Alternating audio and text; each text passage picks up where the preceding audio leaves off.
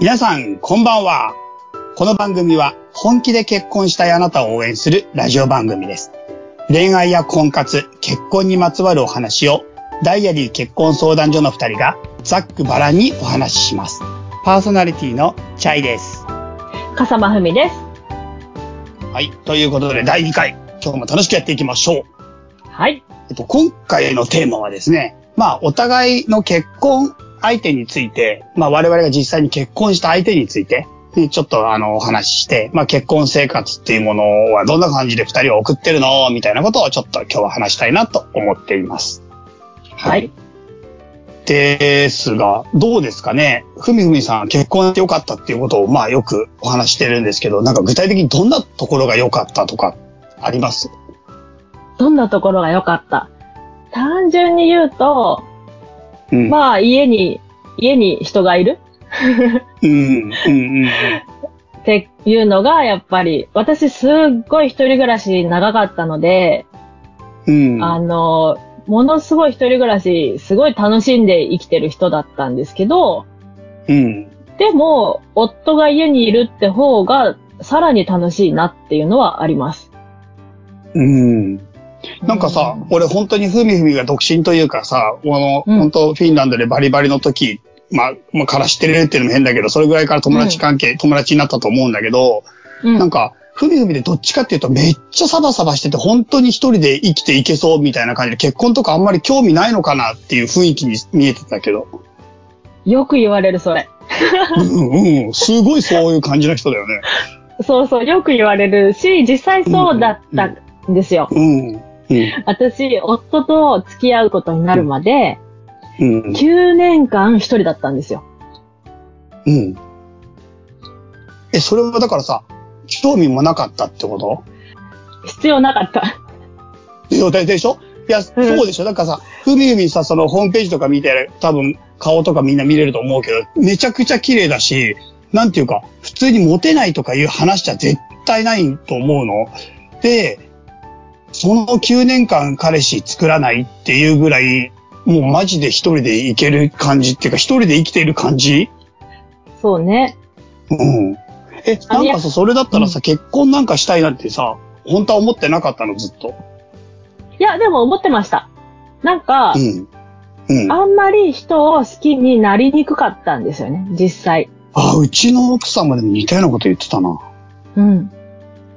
でも、うんもちろん、その、彼がいいなかった9年間って、別に彼絶対いらないとか思ってたわけじゃなくて、まあ、いい出会いがあれば、あの、彼、いてもいいなって思ってましたし、まあ、もちろん時々寂しくなって、彼氏欲しいとか言ってた時もあるんですけど、うん。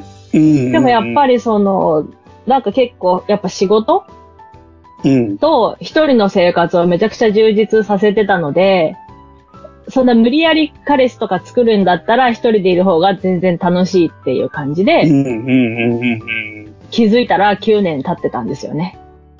へえ。うんそう。でも、やっぱり。そんなにすごうんく楽しくて最高だったのになんで結婚したくなったの？とかしようと思ったの？まあ30超えたあたりから、うん。なんかね、一人も楽しいんだけど、やっぱり自分の家族欲しいなってなんか思い始めたんですよ。少。しずつね。うん。うんうん。そうやって誰かと暮らしていくことで、またなんか新しい生活うん。始まるかな、みたいな感じが。まあちょっと飽きたんでしょうね、一人でいるのに。単純に。うん、もう極めちゃったから。そうそうそうそう。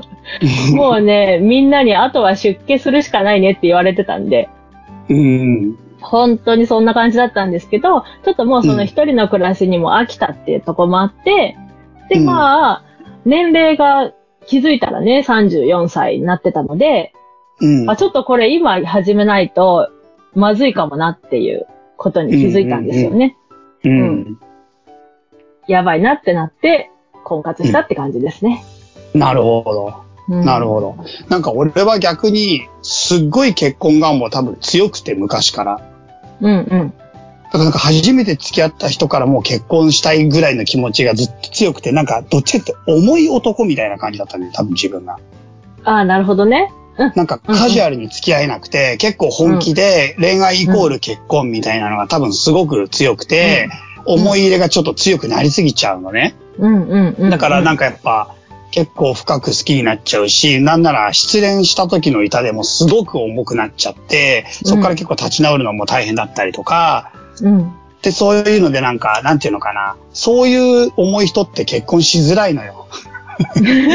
わかるわかる。でも私もそうでしたよ。私も、あ、そう。あの、うん、付き合った人のことは、すごい愛したから、うんうんうん。付き合うイコール結婚でした、私も。はいはいはいはい。うん。だから逆にそのカジュアルに私も付き合えないから、うん。その9年一人だったって感じですよね。なるほどなるほど。うんうん。そうかそうか。俺はだからなんかそれで逆に全然なんかダメで、で、なんか自分もそういうのがなんかうまくいかないのずっと悩んでて、でね、うん。なんかもう結婚と恋愛を立て分けようってある時思ったんだよね。もう結構年いってから、年いってからっていうのは、多分35ぐらいの時から。うんうん。うん。あ、結婚と恋愛はもう立て分けた方がいいって思って、なんかけ全部結婚、恋愛イコール結婚みたいになっちゃうと、自分も結構辛くなっちゃうし、うん。でもそれを友達に話したら、それ普通逆だよって言われて、若い時は遊びみたいな感じで恋愛と結婚を分けるけど、そろそろ恋愛と結婚みんな繋がってる時期だよみたいな、すげえ言われて。うん。そうですね。そう。でも僕にとってはここ分けたことが実は俺は良くて、っていうのは、うんなんか前もふみふみには何回も話したことあるかもしれないけど、うちの奥さんって僕の好みのタイプとはちょっと全然違う人だったの、もともと。うんうん。そう、だからなんか俺がいわゆる普通に好きになるとか大好きだっていう好みのタイプとはちょっと違う人で、でもすっごく素敵な感性を持ってて、めちゃくちゃ興味深い人で、なんか面白い人だったんだよね。うん。で、そう、うちの奥さんは絵描いてるんだけど、その絵に、まあ絵に惚れちゃったの、俺は。うんうん。奥さんの。奥さんのパーソナリティとか全然知る前に絵がすごすぎて、それに惚れちゃってもっと話したいなとか、もっとなんかいろんなこと聞きたいなって思って、で、そこからちょっと何回か会うつうちに付き合ってみたいなと思って付き合ってって感じだから、うんなんかそれでなんか自分が好きなタイプじゃないタイプと初めて付き合って、自分が想定してる、なんていうかな、恋愛とか自分の思ってるなんか感情、なんていうのかな。俺結構大好きでのめり込んじゃうんだけど、そういうのめり込み方をしない恋愛をしたんだよね、奥さんとは。ああ、なるほど。うんうん。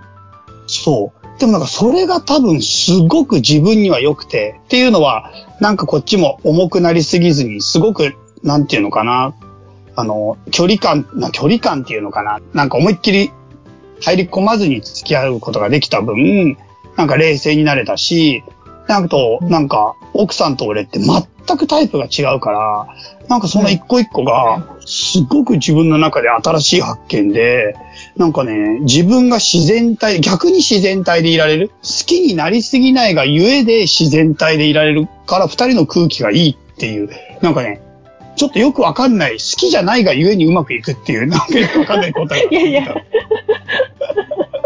好きでしょ好きじゃないとかじゃないでしょでもなんかね、うんなんていうか、俺が今まで定義していた好きってもっと重くて深くて、なんかドロドロ、もう大好きになっちゃうの。うんうんうん。こういうのとはちょっと違う好きなの？もうちょっと冷静な好きなの？うんうん。そう、それで、なんかすげえ、それが逆に俺にも、俺にとって良くて、彼女にとっても良くて、うん。なんかね、その感じで、なん最終的にまあだから、どんどんその自分が自分らしくいられる相手で、うん。ああ、なんか、俺に会う人ってこういう人だったんだって、なんか後からめっちゃ気づいたし、あ、俺が多分人を好きになるってこういう好きのなり方が正しかったんだっていうのもめちゃくちゃ分かったの。うーん。うん。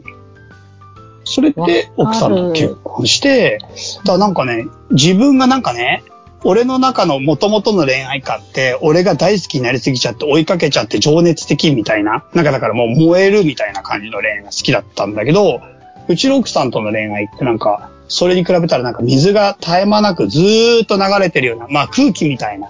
ずーっとそこになんか水が流れてるがゆえにずっと安定していて、ずーっと心地よく居続けられるし、多分これから先も火ってさ消えるじゃん。でも水って川は流れ続けるじゃん。ずーっと流れていくんだろうなーっていう感じなのよ。素敵。うん。ありがとうござい。いいですねちょっと俺不思議な感じなんだよね。なんかそういう意味で。うちは。うちはってか俺は。うん。結婚した、結婚、うん。相手が、相手がっていうか、感じが。でもね、もう今はもう、すごい、愛溢れまくり家庭ですもんね。それが。愛あふれ、溢れまくり家庭。愛溢れまくってる感じするけど。そんなことなんか、ない。やっぱり基本的にはめっちゃ好きになっちゃうから、なんか、うんなんていうのかな。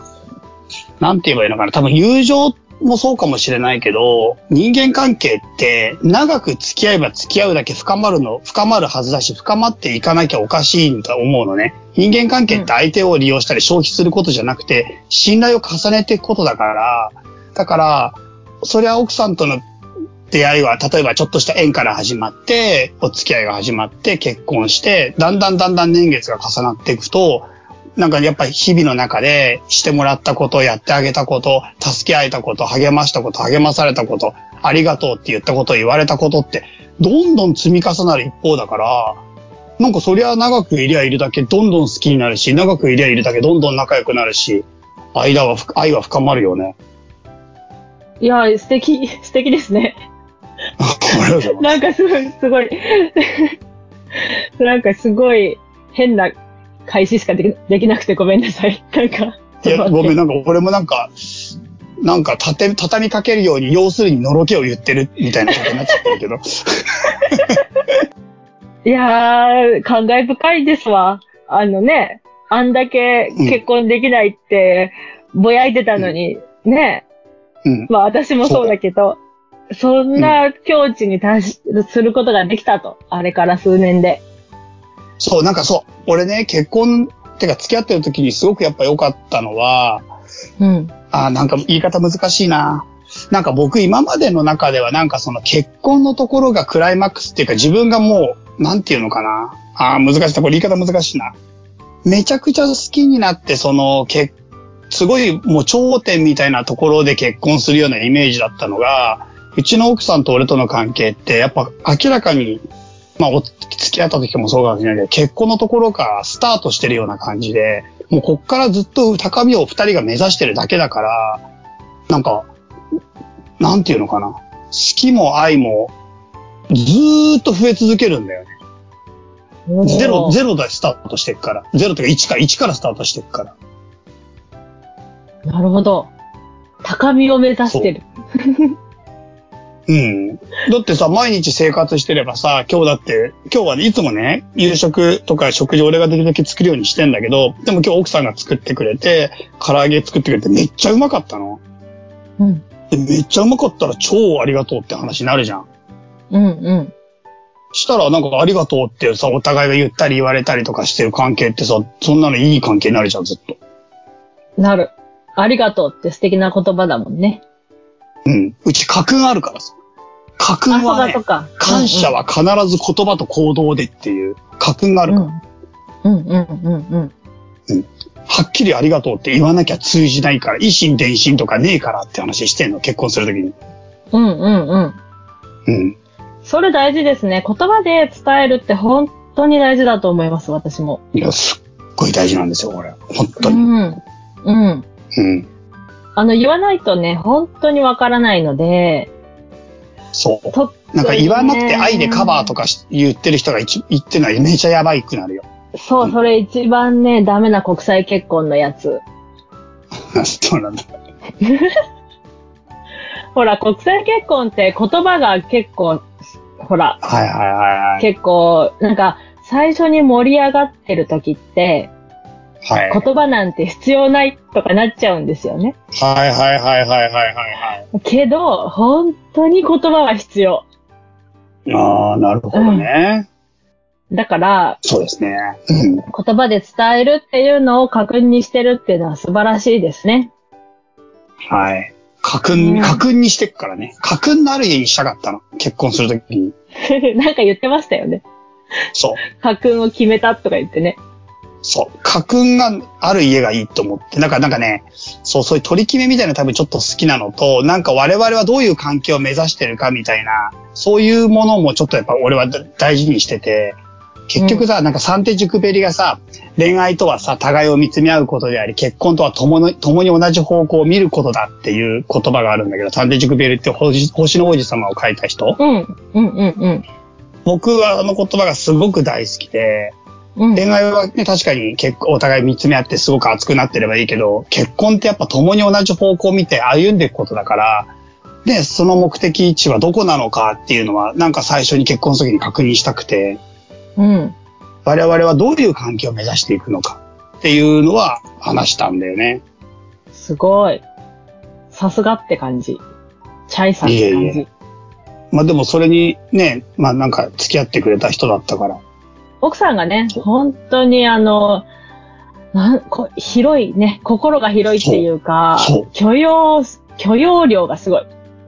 そう。許容量が広いか何も考えてないかな、どっちかなんだけど。まあ、どっちでもいいじゃないですか、それで。それで居心地がいいんだったら。そうそうそうそうそう。助けられてます。だからそれに。うーん、素晴らしい。いつもね、チャイさんの話聞くと、本当にうん。いい夫婦だなと思って、羨ましいってか、私がチャイさんの奥さんと結婚したいってね、思ってる。なんか変なんだよ。それなんか変なんだよね。話としては。だって奥さん、奥さん素敵すぎるんだもん。そうね。私素敵だよ、本当に。私もなんかね、あのうん、受容されたい。いや、こんな言い方するとあれですけど。いや、でも、うちの夫もかなり受容してくれますよ。そうでしょ？ふみふみはふみふみの旦那さんとめちゃくちゃ合うし、本当にぴったりなんだと思ってるよ、聞いてて。うん。まあでも、すっごいぴったりだし、ふみふみ本当にいい結婚でいい家庭築いてると思うけど、俺は別にふみふみの旦那さんと結婚したくはない。多分ね、絶対無理、絶対無理。だからそこがトレードオフになるわけではない。うん、それちょっと難しいかな。うん。でも、俺、ふみふみの旦那さんともっと話したいし友達になりたいなそうね、うちの旦那さん、ちょっとね、あんまり、あんまり、いや、あんまりあんま絶り、対面白いと思う。いや、面白いんですけど、うん。面白いんですけど、うんあんまり外で発揮されないんですよね、その面白さがね。ああ、いいじゃん。だから、だから長く付き合う価値があるなと思っちゃうな。うん。なんかさ、ね長く付き合うと味が出てくる人だよ。だから、それは。でもそれだなと思います。私が夫のこと好きなところ。なんか正うんうん直、うんよくわかんないんですよ、まだ。どんな人なのか。うんうんうんちょっとね、不うんうんうん思不思議ちゃんってわけじゃないんですけど、ちょっと、うんちょっと独特なワールドにいる感じが、ちょっとあるんですよね。なので、いいなこの人ほん、この人本当は何考えてるのかなとか、うん。今でも思いますし、うん。で、だからなんか、うん、まあそれでね、あまりにも何にも考えてなさそうな時に、ちょっとどう思ってるのってこう私がね、詰め寄ったりする時も時々あるんですけど、え、でもさ、何にも考えてなそうに見えるのもあるけどさ、でも実は結構鋭いこと言ったりするでしょ、たまに。するんですよ。そうそうそう。わかる。だからなんか俺とふみふみってやっぱちょっと変な話だけど、ちょっと頭がいい人がやっぱり好きじゃん。だから、うん、うちの、そうじゃない？頭いい人が好きですよ、本当に。俺もそうなの。で、うちの奥さんは、なんか、そんな風に見えないんだけど、見た目は。でもね、やっぱ結構鋭いことを感性で言うんだよね。ああ、なんか分かってる、なんか大事なことは本当分かってるんだなって思うことがやっぱ多々、多々っていうかポイントポイントであるから、信、もう信頼っていうか、なんていうのかな、まあ、信頼っていうのが、信頼できる、すごく。あ、なんか、その価値観に信頼できる。彼女の持ってる価値観が正しいと信じてる。うんうんうんうんうん。うん、いなんか、それ。大きいよね。うん、大きい。うん。あの、そうですね、私も結構、うん。まあ今まで一人の時って、本当に好き放題生きてたし、うん、まあ、まあ今もそうなんですけど、好き放題生きて好きなことを言って、騒いで、うん、なんか周りが見えなくなってね、目の前のことだけどんどん進んでいくみたいな感じだったんですけど、うん、今は夫にちょっと手綱引かれてるような感覚っていうですね。うん。だからまあが、崖から落ちない程度には引っ張ってくれるかなみたいな。うん。なんかそういポイントう、ポイントで大切なこと言ってくれるってことだよね、きっと。そうですね。なんか、的を得てるというか、うちの夫の場合は多分ちょっと離れたとこから物事見てるみたいなうんうんうん。視点があるんですね。私は真っ只中にいる感じなんですけど、うん自分は。うんうんうん。そう、だから、なんかすごくバランスがいいというか、助けられてるというか、まあ、安心できるっていうんですかね。まあ、だからなんか、夫がいるから、私はさらに暴走しても大丈夫かな、みたいな とこが。ああ、でもなんか、ああ、でもちょっとすごい今の話大事で、なんかよく結婚すると自由じゃなくなるよって俺独身時代めっちゃ言われてさ、うんうんうん。なんかあと結婚すると、俺結構俺も独身自体は自由にやってたし、むしろなんか好き放題に生きてたから、うん。でも結婚してそんなの独身貴族なら今だけだよとか結婚したら自由じゃなくなるよって散々言われてきたの。そういう結婚をうまくいってない連中に。うんうんうん。でも、結婚してからの方が僕は圧倒的に自由になった。心がね、うん。そう。私も心は自由かも。だから今のふみみの話すごくそう思った。なんか、夫がいるから暴走していられるっていう話と多分ちょっと近くて、僕は、は、奥さんがいるから暴走できるというよりは、僕自身の持ってる世界じゃない世界を彼女は持っていて、彼女と話したりすると違う世界が見えたり、もしくは彼女の興味と俺の興味が全く違うのね。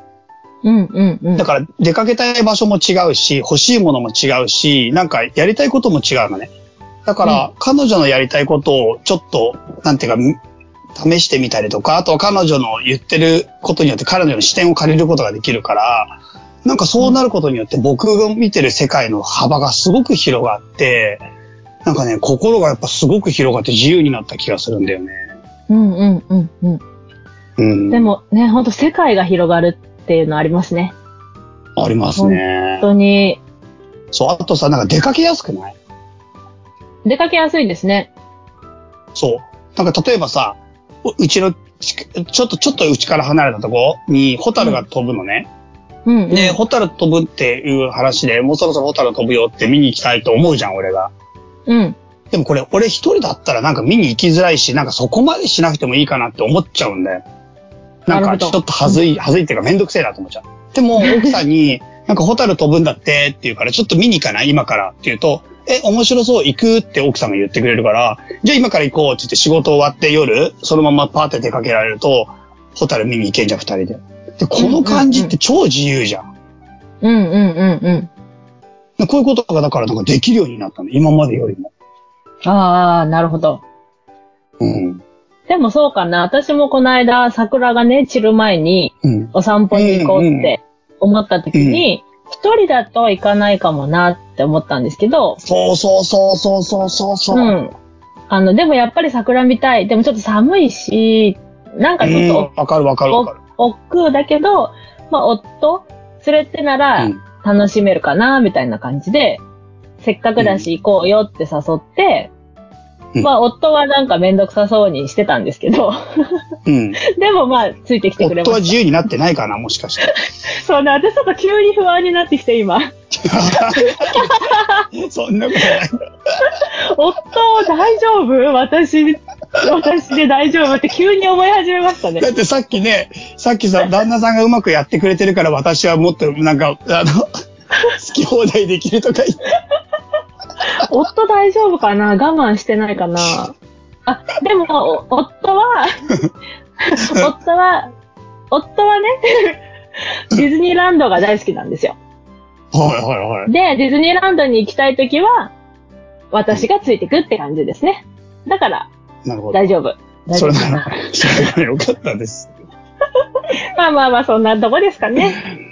はい。ということで、はい、ダイアリー結婚相談所のダイアリー婚活ラジオ。えっと、番組へのご感想や、あとはご質問、恋愛の悩み、婚活の悩みなどがありましたら、コンタクト、アットマーク、ダイアリー結婚 .com までメールをください。はい。というわけで、今日はここまでです。皆さんごきげんよう。さようなら。さようなら。